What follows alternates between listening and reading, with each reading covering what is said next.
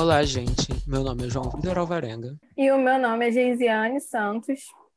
Nós dois somos estudantes negros do Instituto Federal do Rio de Janeiro, campus Arraial do Cabo. E estamos aqui para falar sobre a temática que é racismo no Brasil. Atualmente, a população brasileira ela, ela é composta 55% por pessoas negras. Pretos e pardos são maioria nos índices de analfabetismo, desemprego e têm a menor renda mensal. O homem negro tem 74% de chance a mais de ser assassinado do que o homem branco. E a mulher, 64,4%. João, como você definiria em uma palavra o que é ser preto no Brasil? Luta. E você, Gisele? Difícil. É, a gente sabe que a realidade dos pretos no Brasil não é fácil. E, não. Pode e, continuar, desculpa. E, assim, é, o racismo no Brasil vai muito além de chamar alguém de macaco, de falar que o cabelo da pessoa parece bombril. Vai muito além desses xingamentos, porque existem diversos tipos de racismo. E esse racismo que eu acabei de citar é o racismo recreativo. Mas o que fala mais alto no Brasil é o racismo estrutural. Porque o racismo é uma estrutura, é o racismo que vai moldar onde que você vai estudar, se você vai ter acesso à saúde ou não. É o racismo que vai editar que através da cor da sua pele, qual vida você vai ter. E é muito complicado você saber que só por conta da cor da sua pele você já vai ser julgado e olhado com olhos diferentes, sabe? Tipo, se você, um exemplo básico é citar você e alguém num supermercado, por exemplo, e o gerente grita ladrão, ladrão, quem eles vão pegar não é o homem branco, é o homem preto. Para maior entendimento do, do que está se tratando, eu lerei agora o significado da palavra racismo estrutural. Racismo estrutural é a formalização de um conjunto de práticas institucionais, históricas, culturais e interpessoais dentro de uma sociedade que frequentemente coloca um grupo social ou étnico em uma posição melhor para ter sucesso e ao mesmo tempo prejudica outros grupos de modo consciente e constante, causando disparidades que se desenvolvem entre os grupos ao longo de um período de tempo. Agora que nós sabemos o que é o racismo estrutural e foi exposto que é o racismo estrutural que molda a sociedade brasileira, vamos falar um pouco sobre o acesso à saúde e o acesso à educação para pessoas negras. Nós sabemos que, é, de acordo com a cor da sua pele, você vai fazer parte de determinado espaço ou não. Então, a gente sabe que a maior parte do, da pessoa que é preta, ela ou estuda em escola pública ou nem em escola nenhuma estuda, ela só tem o SUS como acesso à saúde, às vezes não tem nenhum UPA perto de casa. Sim, e quando comparado a uma pessoa branca, que na maioria de, das vezes tem mais acesso, a desigualdade é enorme enorme. Eu vi um exemplo que eu estava vendo esses dias que comparar as oportunidades do preto com a oportunidade de uma pessoa branca é a mesma coisa que você dar um lugar, falar assim para a pessoa, olha, eu quero que você chegue em tal lugar. Vamos supor que a pessoa vai para um lugar, eu quero que você, chegue em tal lugar, mas você deixa o branco, o branco sai na frente e o preto sai com atraso. Como que essa pessoa vai chegar no mesmo lugar e no mesmo horário, sendo que o preto saiu com atraso, sabe? é uma coisa assim que não tem muito nexo. Falar que, ah, mas o preto corre atrás, a gente consegue chegar no mesmo no mesmo nível, no mesmo parâmetro que, que o branco. E não é assim. Exatamente. E nós vemos escancarado é, sobre esse acesso à saúde para pessoas pretas, muito mais agora com essa pandemia do coronavírus, em que a gente viu que tudo começou lá no Ocidente. E aí essa doença foi trazida para cá porque um homem branco foi lá para a Europa, pegou essa doença e trouxe para cá. Ele pegou, ficou doente e no começo dessa, dessa pandemia, a única classe que estava sendo afetada, a única classe que estava se contaminando era a classe alta brasileira, que em sua maioria é branca. Aí depois começou a pegar a classe baixa, que em sua maioria é negra. E a gente viu nitidamente que a classe alta trouxe essa doença, mas conseguiu se tratar e não teve muitos casos de morte. Já a classe baixa não tinha como se tratar direito porque não tinha vaga nem no UPA. Então, tipo, a gente vê assim como que isso funciona, como que, tipo, no meio de uma pandemia, a cor dessa pele vai dizer se você vai ter como se cuidar ou não, se você vai ter oxigênio para você poder respirar no hospital ou não. E trazendo um gancho ainda para a educação, recentemente a gente teve a prova do Enem, em que milhares de jovens tiveram que sair de suas casas no meio da pandemia para poder se aglomerar, é, não de uma forma não proposital, mas porque era era o futuro da pessoa naquele dia e ela teve que sair de casa para fazer o Enem. E lá muita gente desistiu de ir por pressão que a prova mesmo já dá e por é, muitos não tiveram aula. Assim como a gente do Instituto Federal ficamos meses sem aula, desde março e voltou só em outubro a aula. Então, tiveram que sair das suas casas para fazer essa prova, com pressão já da prova, com pressão do, corona, do coronavírus, com medo de pegar o vírus. E a gente ainda depara hum, dentro da prova com racismo institucional em uma das questões. Porque teve uma questão de inglês que teve um texto da Chimamanda, que é uma escritora negra nigeriana, e teve um texto dela de que era um diálogo entre uma mulher, duas mulheres negras, uma mulher era cabeleireira e outra mulher era cliente, e a cliente ia lá fazer o que sempre fazia no cabelo, e mas nesse dia a cabeleireira ela estava insistindo para o cliente fazer algo diferente no cabelo, a, e ela estava insistindo para o cliente alisar o cabelo, fazer relaxamento. E aí, dentre as respostas lá, tinha algumas alternativas e, e algumas das alternativas eram resistência e maturidade. No caso, a questão perguntava assim: a passagem do romance da escritora nigeriana traz um diálogo entre duas mulheres negras, a cabeleireira Aisha e a cliente Ifemo. Eu acho que é assim que se pronuncia. O posicionamento da cliente é sustentado por um argumento que e aí as, op as opções, eu vou ler só as duas que a que era certa e que, eu, que o INEP apontou como correta. A C, que era revela uma atitude de resistência, que essa era a alternativa correta, e a letra D, que é demonstra uma postura de imaturidade. Então, tipo assim, em uma questão onde está óbvio a que a resposta certa era C, ainda assim taparam os olhos, fingindo ali que não viram, e apontaram a resposta certa como a letra D. Então, tipo assim, tá, o racismo tá nas maiores coisas, mas assim, tá em coisas como essa, como uma prova de nível nacional.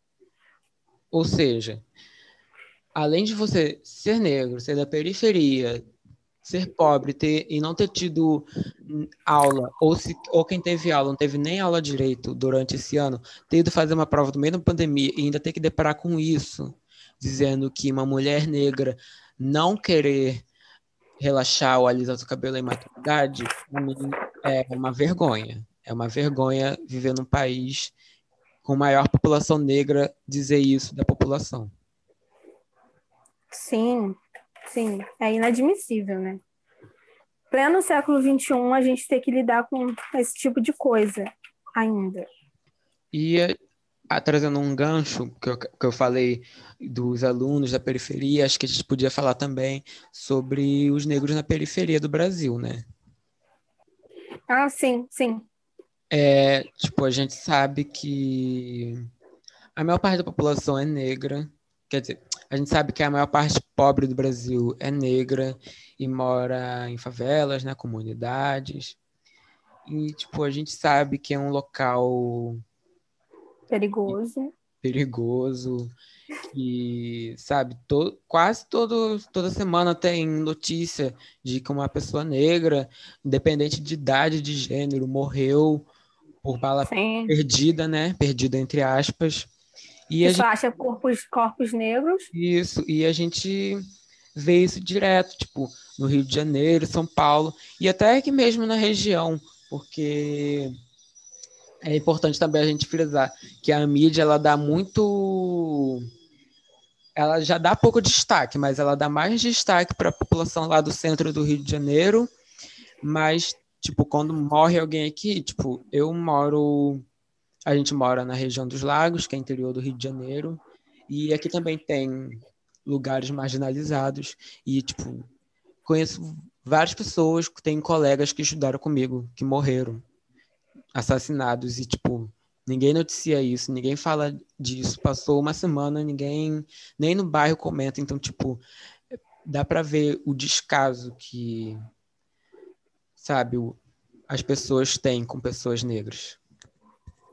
Sim, falando em descaso também, a gente pode lembrar do caso dos três meninos que sumiram, se eu não me engano, foi no ano novo. E até hoje ninguém sabe do paradeiro dos três garotos. Eu não lembro onde foi, em que área do Rio foi, mas até hoje um pouco se fala, hum, nada de informação onde foi parar os três meninos, sabe? Exa exatamente. E uma coisa que estava acontecendo, é, eu acompanho muito essas coisas pelo Twitter, né? E teve aquele caso do, do, do MC Livinho, que ele forjou um sumiço para poder ganhar, tipo, fama, né? Para gerar. Sim, foi meio que marketing. Marketing, isso. E geral se mobilizou para procurar ele. Então, tipo, quando um cantor famoso, cantor branco, que é o Missy Livinho, ele faz isso, por que, que ninguém tem essa mesma preocupação com pessoas negras, cara? E, tipo, eram crianças ainda. Tipo, três crianças negras sumiram, quase ninguém falou nada. Aí um MC que forja um, um falso sumiço, uma falsa perseguição, todo mundo acredita e se mobiliza, cara. Isso aí, para mim, é o cúmulo. Sim, né? É aquela coisa, né? Parece que a vida preta ela não importa. Parece que para mídia, para as outras pessoas de fora, assim, é, a nossa vida ela simplesmente não importa, sabe? Eu morre hoje, noticia quando quando noticia e fica por isso mesmo, sabe? Ninguém vai correr atrás, ninguém vai fazer é, movimento, ninguém faz nada, sabe? Fica a nossa vida pela nossa vida e acabou. E não deveria ser assim. Exatamente. E a gente vê muito hoje, é, com essa popularização do movimento Black Lives Matter, né? Vidas Negras Importam, que parou, né, todos os artistas, né, começaram a compartilhar, aí, tipo, compartilhavam, é, faziam um post com uma tela preta, falando vidas negras importam um dia, e no outro dia ninguém mais falava nada sobre. Então, tipo, parece Sim, como... que, que quando é para falar de racismo é só para falar tipo, olha, eu sou antirracista, tá vendo? Mas, na verdade, que poucas pessoas se importam. Sim, colocar, várias pessoas colocaram uma foto preta no, no feed e depois nunca mais se viu falando. Que estranho, não é mesmo? É, então, tipo assim, no movimento mesmo, Vidas Negras Importam, muitas pessoas colocaram, né, como já foi citado, fotos no feed, mas depois não citaram mais sobre. E se você for parar para refletir, muitas dessas pessoas que, ah, vidas negras importam, não sei o que lá, sou antirracista, se você for parar para pensar, tipo, nenhum ponto de referência de vida dela é negro. E aí a gente se pergunta: será que é mesmo? Ou será que é só porque a grande massa está fazendo? Porque hoje você pode, parando para perceber assim, depois do grande fato que aconteceu né, com George Floyd, é assim que fala, gato? É, George Floyd. Com George Floyd. É, depois de um tempo, muita gente que postou foto preta no feed nunca mais falou sobre o assunto. Então, tipo, se você for parar para pensar, essa pessoa está seguindo uma grande massa, ou ela, ela, na verdade, ela está fazendo, ela é realmente antirracista, ou ela só está seguindo uma grande massa e fazendo o que a maioria faz, que é postar foto no feed e falar eu sou antirracista, tem um primo, tem um primo negro, ah, meu avô é negro. Será que ela realmente é antirracista ou está fazendo só pela grande massa? Exatamente, Tiziane. E a resposta já é óbvia, né? Que, que a maioria das pessoas que postou essas fotinhas assim foi influenciado pela, pela grande massa e muitos fizeram só para não serem julgados, só para a pessoa não falar, olha lá, não fez. E a gente sabe que a luta antirracista vai muito além de que postar uma foto no feed, vai muito Sim. além de postar um stories no Instagram. É, a luta racista é na vida real não é no Twitter, não é no Instagram. A luta antirracista é você, você sendo negro, você acordar, você pegar o busão cheio para ir para a escola, para ir para o trabalho. A luta é todo dia. É você conversar com seu amiguinho racista, explicar por que, ele não pode fazer isso, isso e isso. E eu acho que um debate importante é que nós pretos também a gente precisa cuidar da nossa saúde mental, porque o racismo ele nossa, ele atravessa a nossa mente. E eu acho que tipo a gente também precisa é, pensar às vezes se vale realmente a pena educar essa pessoa branca, porque a pessoa branca ela tem acesso à educação, ela tem acesso à internet, então ela tem como se conscientizar ela mesma, sem a gente precisar. Eu acho que tipo a gente precisa fazer um parâmetro, porque eu acho que o importante mesmo é o preto saber da sua própria história. Para mim pouco me importa se o branco gosta de mim ou não. Para mim o que importa é se os meus gostam de mim. Você falando disso me lembrou uma coisa, que é quando tem lá é, em novembro, amigo, qual é o nome? O Dia da Consciência Negra. Muitos brancos vêm, ah, você pode me ajudar nisso? Você pode me explicar isso? Você pode fazer? E não, a gente não pode não, porque a gente está cansado. Entendeu? Você pode. O branco, ele, assim como nós temos acesso, em sua maioria, o branco também tem. Ele pode muito bem pesquisar ali e começar a estudar, sabe? Porque na maioria das vezes, no decorrer do ano, a pessoa não liga. Mas quando está em novembro, que é lá o dia da consciência negra, a pessoa simplesmente começa a se importar. E aí vem com as perguntas, umas perguntas sem noção. Ah, isso é certo? Isso não é certo? Posso falar assim? Gente, procura. Informação hoje em dia está aí.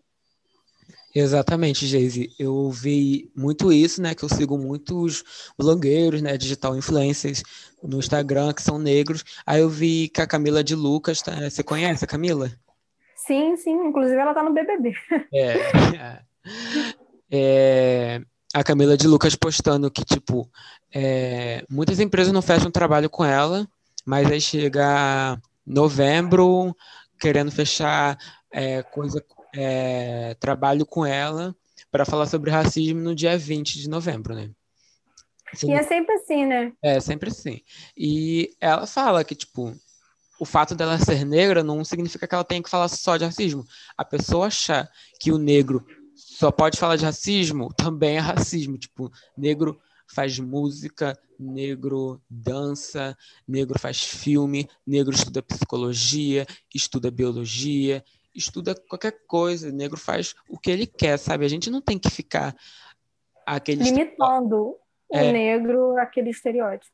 Isso, esse estereótipo de que é, nossa, tem muitos estereótipos de que negro é da favela, que negro tem que saber sambar, e outro estereótipo, e outro estereótipo é esse, né? Que negro tem que, tem que militar, né? Ele é obrigado a militar. E se eu não quiser? E se eu quiser ter um, uma vida sem militância, qual o problema? E outra coisa, você falando de militância, me lembra agora da, da aceitação é, seletiva, né? Quando um branco está falando sobre ah, isso é racismo, ou isso deixa de ser racismo, as pessoas simplesmente levantam e batem palma. Agora, quando é um preto, ah, descansa militante. Ué, o branco tá Exatamente. sempre está certo e... e o preto está sempre problematizando demais. Exatamente. E você falou, quando eu falei da Camila de Lucas, você citou ela, que ela tá no BBB, eu lembrei agora que, tipo, tem a Lumena no BBB, né? Que ela é bem militante, assim, né? E, tipo, ela... Um cara lá fez uma brincadeira de mau gosto, que foi meio transfóbica, e ela chegou e deu um toque no cara, falando que isso era transfóbico, que isso, que aquilo. E ela foi é, taxada no Twitter, no Instagram como chata, como militante, chamaram ela de vários nomes é, chulos, né, xingamentos. Sim. O que na outra edição, no BBB 20, teve aquela Marcela, aquela Manu, Sim. que eram é, militantes, né, brancas, Sim. e tudo que elas falavam, elas eram vistas como fadas sensatas, né? Eram vistas Sim. como ah, dona da razão, que isso, que aquilo. Por que, que uma, quando uma branca fala, ela é vista como sensata e quando uma negra fala, ela é vista como sem noção, sabe? Sim, como chata, manda descansa de militante. E, assim, já que a gente está falando de BBB, um outro fato que é bom é, recordar foi que a Ive simplesmente começou votando no Babu por um motivo e depois, simplesmente sem motivo nenhum, ela continuou é, votando no Babu, permaneceu votando no Babu sem nenhum motivo assim plausível. Ela, na verdade, nem tinha motivo. Ela só justificava, ah, como sempre, eu vou votar no Babu.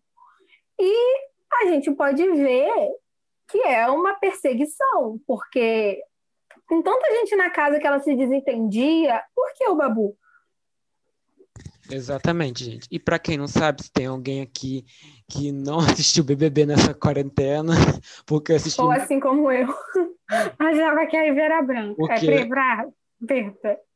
Porque eu assisti muito BBB nessa quarentena para poder dar uma alienada, né? Poder distrair.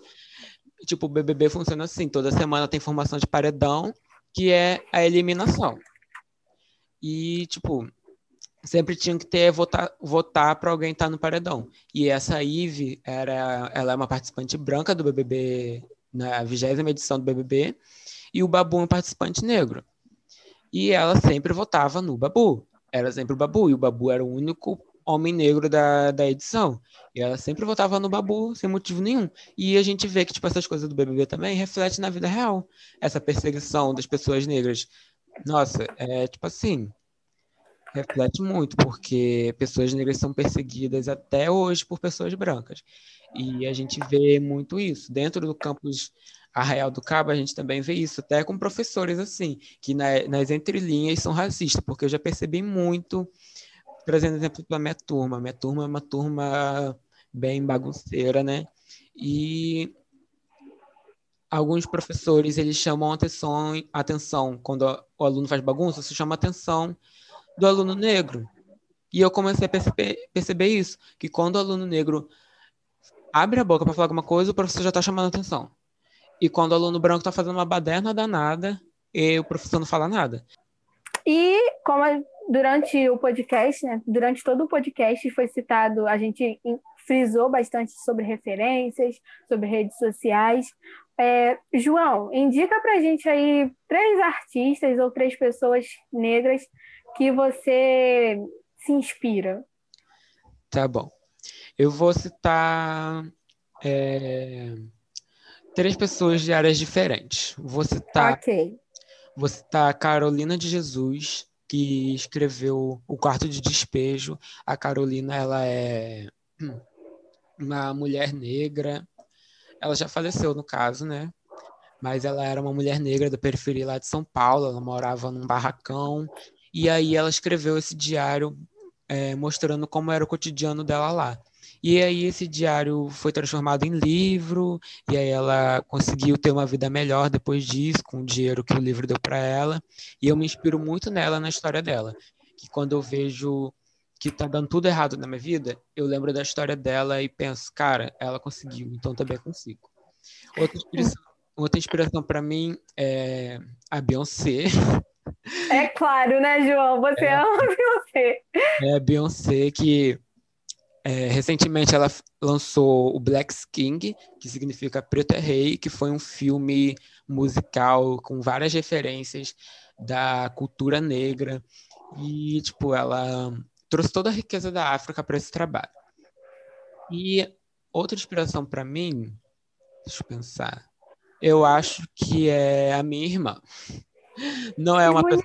João. Não é uma pessoa famosa, mas eu acho que é a minha irmã, porque a minha irmã é uma pessoa da mesma geração que eu, uma pessoa negra, e ela, sabe, a gente, quando tinha uns. Ela tinha uns 13, tinha uns 8 anos. A gente nunca imaginava no lugar que a gente ia estar. Porque a gente morava num lugar bem pobre. Ainda mora, né? Mas deu uma melhorada. E, tipo assim, a gente nunca imaginava no lugar que a gente ia estar. Eu numa escola federal e ela estudando direito na UFMG. A gente nunca imaginava isso. Para mim, agora, eu me imaginava ou terminando o ensino médio na estadual ou então trabalhando já. E Entendo. Para mim, ela é minha inspiração porque ela teve as mesmas vivências que eu e sempre batalhou e sempre correu para poder estar tá no lugar onde é que ela está. E a, gente ainda passa por muitas dificuldades assim, por conta de dinheiro mesmo, porque lá ela tem que pagar o aluguel sozinha e eu já tive que ajudar ela também, dando a minha bolsa que eu recebo no IFRJ. E mas estamos aí lutando para conquistar o que é nosso e eu tenho muito orgulho de dizer que minha irmã foi a primeira pessoa da família a entrar numa faculdade e eu fui a primeira pessoa da família a entrar num instituto federal. É sobre isso, né, João? A gente se orgulha muito porque a gente sabe como é difícil para gente. E você, é... fala três pessoas negras que te inspiram. Olha, vamos lá. A primeira pessoa negra que me inspira é a Luísa Bandeira. Ela é uma youtuber, youtuber e uma maquiadora. E ela no Instagram dá diversas dicas, como maquiagem, papo, uns papo cabeça para a gente pensar e refletir e falar: caraca, vamos mudar no que está precisando. E dança e outras coisas também. É uma mina muito guerreira que luta sempre pelo seu. Então, ela é, uma, é a minha primeira inspiração que eu quero citar aqui. A segunda inspiração para mim é a Camila Nunes. Ela também é uma maquiadora. E ela me inspira também pela maquiagem né, e tudo mais, mas também por ver o, tudo que a Camila conseguiu conquistar. Camila conseguiu conquistar casa, carro, e tipo assim, sempre com aquela essência, sabe? E outra coisa, vou admitir, a Camila também me inspira porque é pagodeira, pô. Ai, e... amo, o pagode tem que estar tá na nossa Pagode vida. é tudo. Então a Camila me inspira por esses motivos também, é uma menina super, assim, esforçada também e que conseguiu o seu. E já que você falou uma pessoa dessa família assim, eu vou falar também. A terceira pessoa que me inspira é minha avó. Minha avó é uma pessoa muito guerreira, minha avó assim, sempre trabalhou para ter o dela, lutou muito para ter para criar minha mãe e meus tios. Assim, trabalhou até mais idosa um pouco, né? E assim, uma pessoa de coração assim enorme. Eu, eu digo que todo mundo tinha que ter a oportunidade de conhecer a dona Neuza, porque a minha avó, porque minha avó ela é assim sensacional, uma mulher assim que inspira mesmo. É, então, eu acho que também, né? Os avós são muito importantes para a gente, porque são os nossos ancestrais assim mais próximos, né? Então, tipo, a minha avó já faleceu, mas ela também é muito assim, tipo, ninguém seria nada que é hoje sem minha avó, porque minha avó, ela negra, né? Ela Sim. morava lá no Espírito Santo, na roça. Então, tipo assim, ela tinha mais de oito irmãos, e trabalhava em coisa de plantação, tipo plantando milho, plantando arroz, colhendo leite de, é, tirando leite da vaca para vender para poder sobreviver. E tipo, ela não teve oportunidade nem de fazer o primeiro segmento do ensino fundamental, porque ela tinha que estar sempre trabalhando. Então, tipo, eu também não seria nada que eu sou hoje sem minha avó. Mas é como você falou, sabe? A estrutura, a minha avó é meio que a estrutura da família, assim, sabe? Assim, a família toda vai lá, sempre está recebendo visita. E o que você falou dos ancestrais é isso também, sabe? A gente não veio aqui do nada, tem gente por trás da gente. Exatamente, exatamente. E quem está aí de fora não deve estar tá entendendo por que, que a gente está falando de vô, de vó, mas aqui é a, as histórias negras entre os pretos do Brasil, elas se refletem, elas são um pouco parecidas. Então, tipo assim, a ancestralidade é uma coisa que é muito importante pra gente. Então, tipo, se eu tô aqui, é porque alguém antes de mim batalhou para mim. Então, tipo, isso é o básico pra gente. Então, gente, por hoje é só. A gente che nós chegamos ao fim agora. A gente agradece muito a quem ficou até o final, quem teve aí paciência para escutar eu, João. Mas é isso.